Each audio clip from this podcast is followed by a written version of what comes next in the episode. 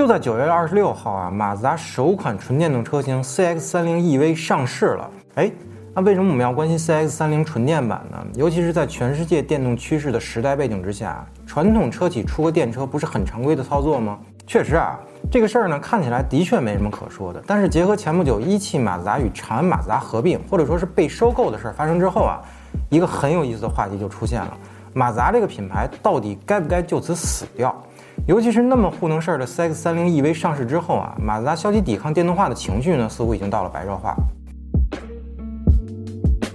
Hello，大家好，我是看着不正经但说事儿很正经的熊仔。马自达该不该死，或者说是会不会在竞争激烈的中国市场中死去？我们先来看看销量数据啊。二零二一年一到八月，长马和一马所有产品累计总销量为十二万两千八百九十台，均下来呢，每个月一万五千台左右的销量成绩啊。说实话啊，这个销量数据对于马自达来说，那其实算是在危险的边缘跳街舞了。那么这个死与不死啊，全在马自达一念之间。因为命运呢，并没有掌握在长安手中。虽然长安与日本马自达呢，在合资厂控股方面啊是一半一半，但实际控制权啊，其实还是在品牌方手中。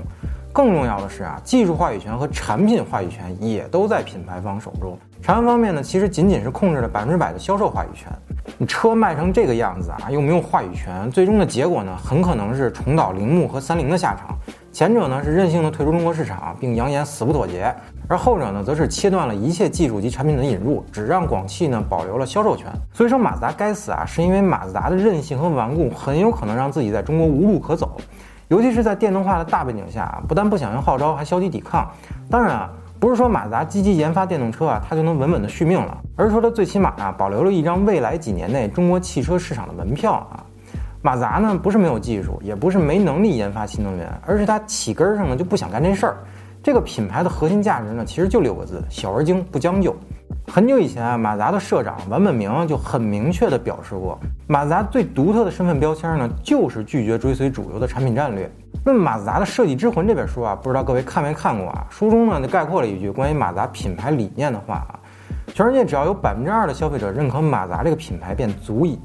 这其实就一语成拙地证明了啊，马自达对于自己的定位呢，就是一个小众品牌，也就是上面说的小而精，不将就。所以很多马自达的拥趸啊，就是那些真正被马自达的理念所打动的消费者啊，当然是不希望马自达在中国市场中就此死去的啊。因为从某种角度上来说呢，马自达其实才是汽车品牌中最后的匠人精神啊。那么新能源时代的马自达到底在干什么呢？它出了自己第一台电动车，也就是我们开头说的这个 CX-30 EV 啊。那么先来看看这台电动车啊，因为这台车呢，充满了马自达对于新能源的傲慢、不满和敷衍。最早见到 CX-30 EV 啊，其实是在今年四月的上海车展上。虽然那是一台展车啊，但是足以证明马自达对于新能源的消极态度。为了能够放置更大的电池组呢，CX-30 的底盘被生生加高了很多啊，甚至被抬高的轮眉边缘啊都没来得及好好修饰一下，给人感觉呢就好像是车壳子和底盘没有扣上，漏了一个大缝子。而随后上市的 CX-30 EV 呢，倒是把轮眉边缘的防擦条的面积加大了，把这个缝子算是给盖上了啊。而马达官方呢，其实也并没有掩饰 EV 版就是拿油版的 CX-30 涂改出来的事实啊，甚至谈及在早年的那个 ePTV 原型车的时候啊，也大大方方的承认就是油改电来的。而之所以垫高车壳呢，就是因为 ePTV 的续航啊只有两百公里，你不垫不行了。只是这个十六到二十万元的售价吧，加上那四百五十公里的续航啊，确实显得有些敷衍了。这个 CX-30 EV 啊，其实只是马自达消极抵抗新能源的行为之一啊。因为早些时候呢，马自达日本官方啊还公开表示过，未来几年内呢，马自达并没有任何新能源计划。即便被专家呢以碳中和的理由诟病时啊，马自达也是庖丁解牛的列出了生产电动车的每一个步骤所产生的碳排放到底有多少来回击啊。那这其实就是马自达啊，一个拒绝追随主流的品牌，或者说呢，也是汽车工业中为数不多的还愿意思考对错，而不是一味的追求利益的品牌。那么逆新能源大趋势而行的马自达，现在到底在干什么呢？居然还在研究大排量自然发动机和中置后驱平台啊！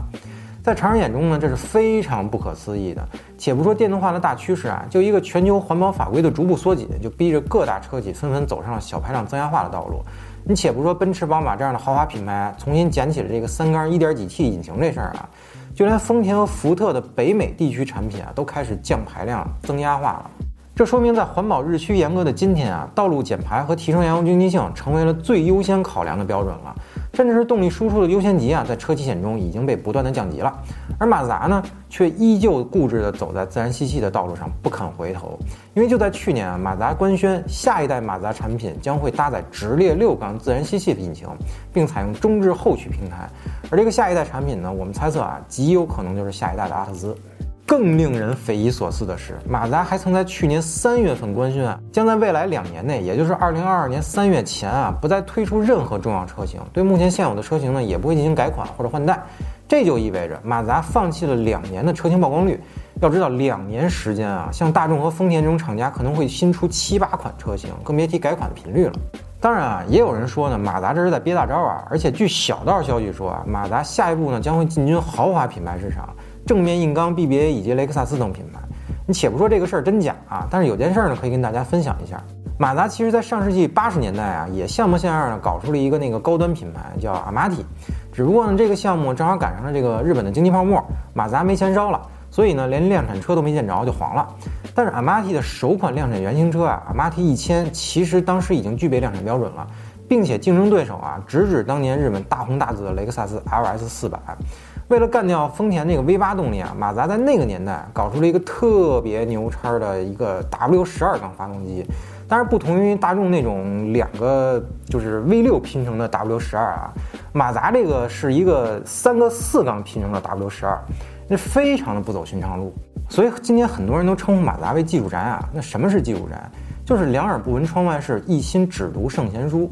马达这个品牌呢，有它自己的固执，有它的坚守，有它的理想，也有它的愿景啊。那么，二零一一年马达发布 Sky Active 引擎技术的时候啊，让多少厂家跪倒在这位技术宅面前了？丰田用流氓的阿特金森引擎，不也才搞出个百分之四十一的热效率吗？但是马自达用汽油压燃和点燃两套点火技术，配合特殊燃烧式形状、特型的喷油嘴和废气再循环技术，生生将内燃机效率提升到了百分之四十三。那即便我们回头看看当年的老马六，为什么那么火？为什么敢说自己是弯道王？因为除了老马六，在那个年代，你见过第二台能把双横臂悬挂塞到横置前驱平台的车吗？这就是马自达的固执啊，坚持自己的小而美，不将就。甚至直到今天呢，马达都从未放弃过自己固守多年的转子引擎之心啊。自从上世纪六十年代呢，德国工程师发明了世界上第一台转子引擎，马达呢就成为了这个星球上最迷恋这种引擎的品牌，没有之一。曾经，马自达因为转子引擎呢，在勒芒赛场上一战成名，而搭载转子引擎的 X 七和 X 八呢，也曾在民用市场上短暂的创造了不朽的辉煌啊。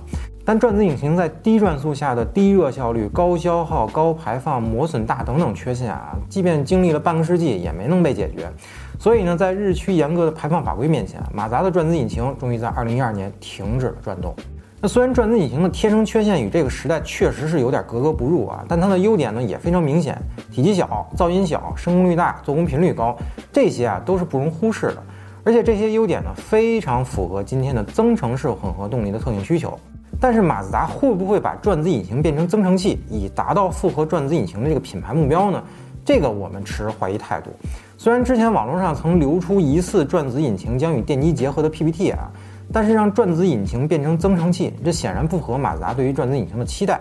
但其实包括马自达在内的每一个人都知道，这是这个时代复合转子引擎的唯一机会了。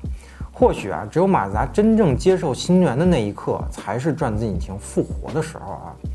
那很多人都戏称马自达没钱了就开始好好卖车，赚了钱呢就赶快拿去研究转子引擎。确实是啊，没有厂家生来是做慈善的。但是像马自达这样能把纵纵写在这个车主手册的扉页上的品牌，也注定了它不会成为像丰田、大众那样的高市值品牌。纵纵是什么意思呢？是你儿时手推玩具车时，嘴中模仿引擎声浪发出的那个声音，更是马自达这个品牌呢所固守的使命感。我们当然不希望马自达就此死在这个新能源大潮之下啊。更希望马自达呢能够坚守住内燃机最后的荣光啊！毕竟如果马自达都放弃了，那就意味着内燃机的时代呢可能真的就结束了。所谓的匠人精神呢也会随着马自达的妥协而轰然倒塌啊！好，那么最后还是广告时间吧，欢迎大家一键三连、点赞、加关注支持我们。如果您对马自达这个品牌有什么情怀或者不屑，欢迎通过评论区呢与我们互动。那么本期节目到此结束，下期再见，拜拜。